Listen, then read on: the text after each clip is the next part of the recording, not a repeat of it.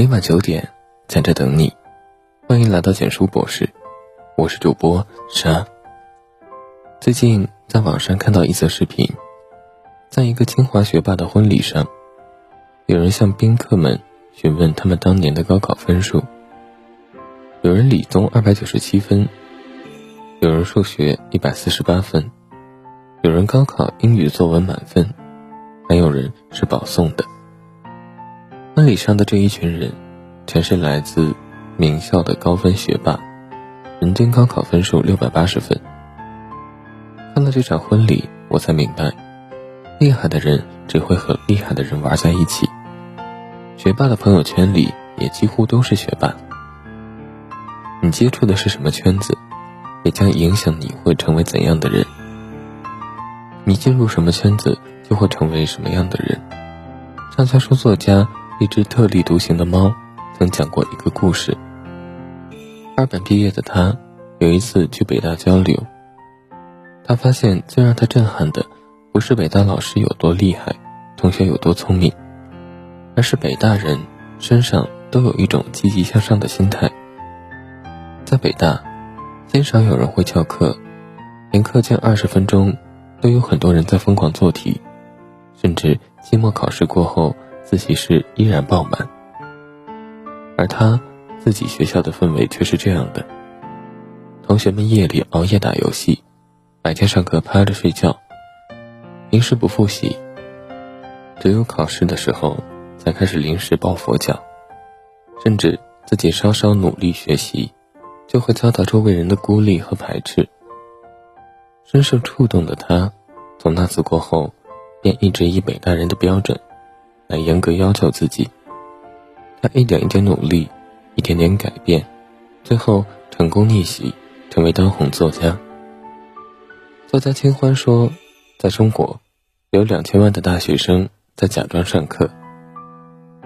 之前看过一组图片，凌晨三点的大专宿舍里，灯火通明，学生们各自占了一个角落，通宵达旦玩游戏。白天。老师的讲课声就是学生们的安眠曲。老师讲得津津有味，学生们在底下呼呼大睡。而在清华校园里，凌晨一点多，还有一个小组待在自习室，为了明天的演讲不停地讨论练习。凌晨的北大自习室里，依然灯火通明，每个人都在争分夺秒的学习。一边是一群人互帮互助，勤奋苦读，孜孜不倦；另一边是集体狂欢，靠着低层次的快感混沌度日。相同的年纪，不同的学校，相同的位置，不同的氛围，差距就这样拉开了。经济中有句话一针见血：一个年轻人进入一所不那么优秀的高校。对自己的标准会不由自主的降低，以适应这个环境，减少自身与环境的冲突，而这种做法对他们的人生也许是致命的。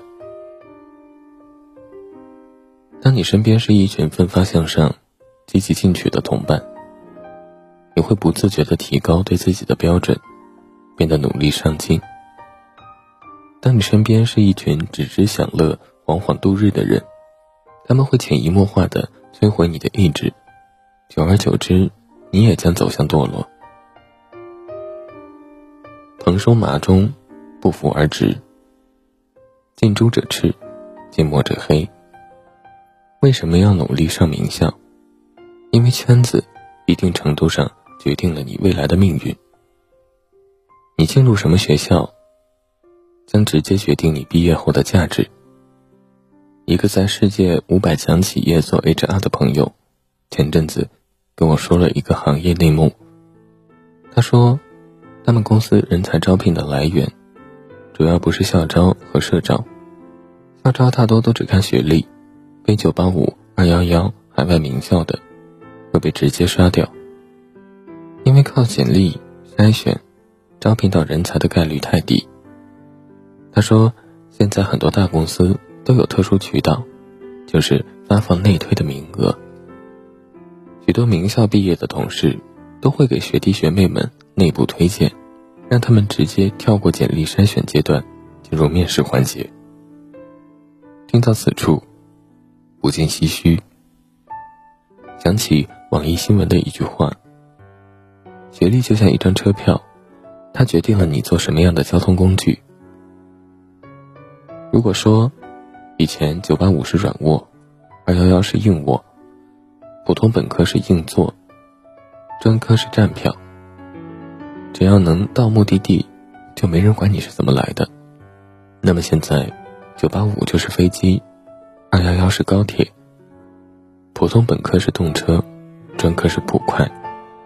当别人已经到达终点的时候，你可能还在找人帮你抢票。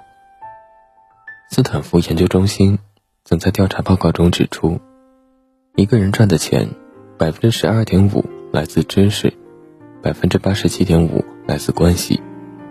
在二零二一年的。福布斯全球亿万富豪榜里，前十位富豪当中，除了有一位早年辍学以外，其余九人都是来自全世界顶尖的大学。国内也是一样，有人统计过各行业公司管理层的学历，结果发现，在教育行业排名前一百的公司中，至少有三分之一的管理者来自北大；在环保行业，毕业于清华的管理者占据了半壁江山。在金融行业，人大和中财的毕业校友是高层管理者的主力。早在2016年，国际金融报对中国 A 股500名上市公司高管的教育程度做了分析调查，最后发现，84%的高管们拥有高学历，有一半毕业于985学校。薪酬排名前十位的董事长，其中有八位的学历至少都是重本。为什么大多行业的佼佼者都出自名校？因为学历往往只是你进入大公司的入场券。当你从名校毕业，踏进社会的那一刻，就走进了人生的快车道。而你在名校获取的人脉资源，更会让你在之后的晋升之路中，帮你走得更高更远。一个人的学习能力，才是他的核心竞争力。之前看过一张对比图，从金字塔底部到顶端，只有少部分能力极其优秀的人会突破金字塔层次的跨越。忽略这少部分人，大多数情况，学校和能力就像下图一样，呈现出一一对应关系。从某种程度上来说，一个人的学历约等于一个人的能力。知乎网友。曾讲过一个故事，在他们的零售行业集团，有个人大的应届毕业生，刚入职时，公司给他开的工资，比有些干了几年的老员工还高。当时有很多人不服气，但那个毕业生对此却毫不在意，每天带着笔记本东奔西走，除了做好本职的销售工作，还用一年的时间持续观察记录天气。对空调销量的影响，然后根据得出的数据设计出了预测模型。后来，他根据模型列出的销售计划，让公司的销售业绩直线上升，整个销售部门的业绩提高了两倍多。那些曾经质疑他的老员工，因此对他刮目相看，纷纷称赞他办事有头脑。近年来，企业花天价。争取优秀应届毕业生的消息不绝于耳。为什么越来越多的大企业愿意花重金聘请名校毕业生？因为名校毕业的学生不仅牢靠掌握了专业知识，更关键的是，他们在求学路上养成了攻克一个又一个难关的学习能力。同样的难题，他们往往会找到更便捷的方法。他们懂得利用各种知识和工具。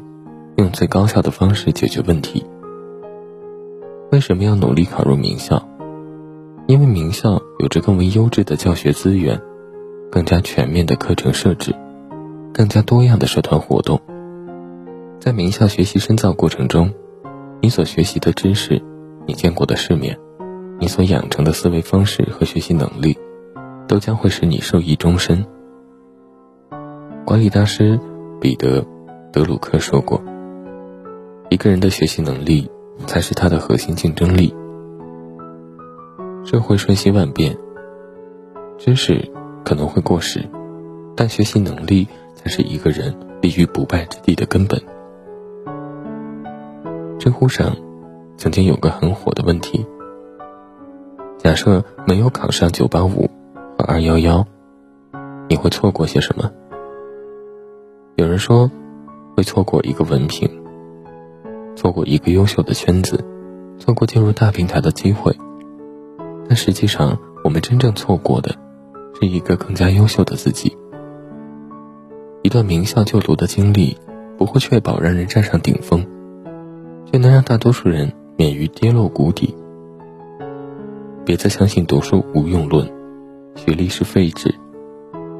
在漫长人生路上，你曾吃过的苦，刷过的题，就是托举你一步步向上攀爬的阶梯。人生道路千千万，奋力读书，永远会是那一条最好走的路。点个再看。星光终究不负赶路者，时光不负有心人。你只管努力，剩下的都交给时间，与朋友们共勉。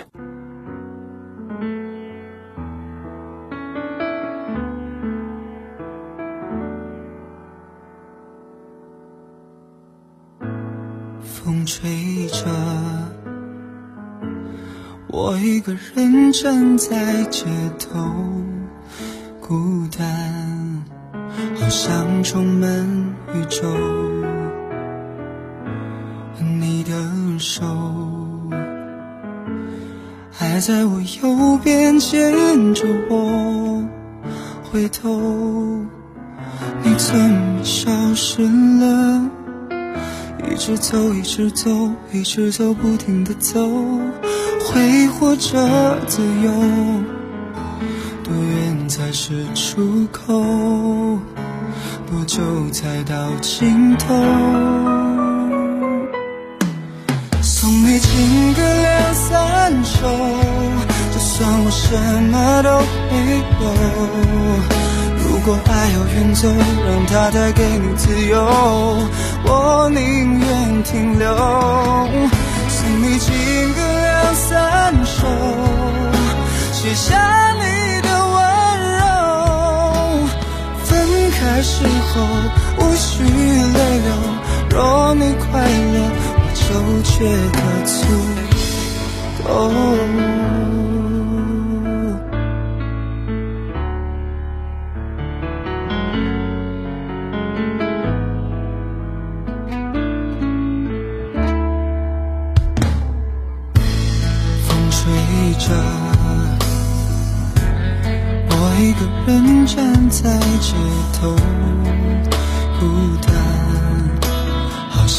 充满宇宙。你的手还在我右边牵着我，回头，你怎么消失了？一直走，一直走，一直走，不停的走，挥霍着自由。多远才是出口？多久才到尽头？我送你情歌两三首，就算我什么都没有。如果爱要远走，让它带给你自由，我宁愿停留。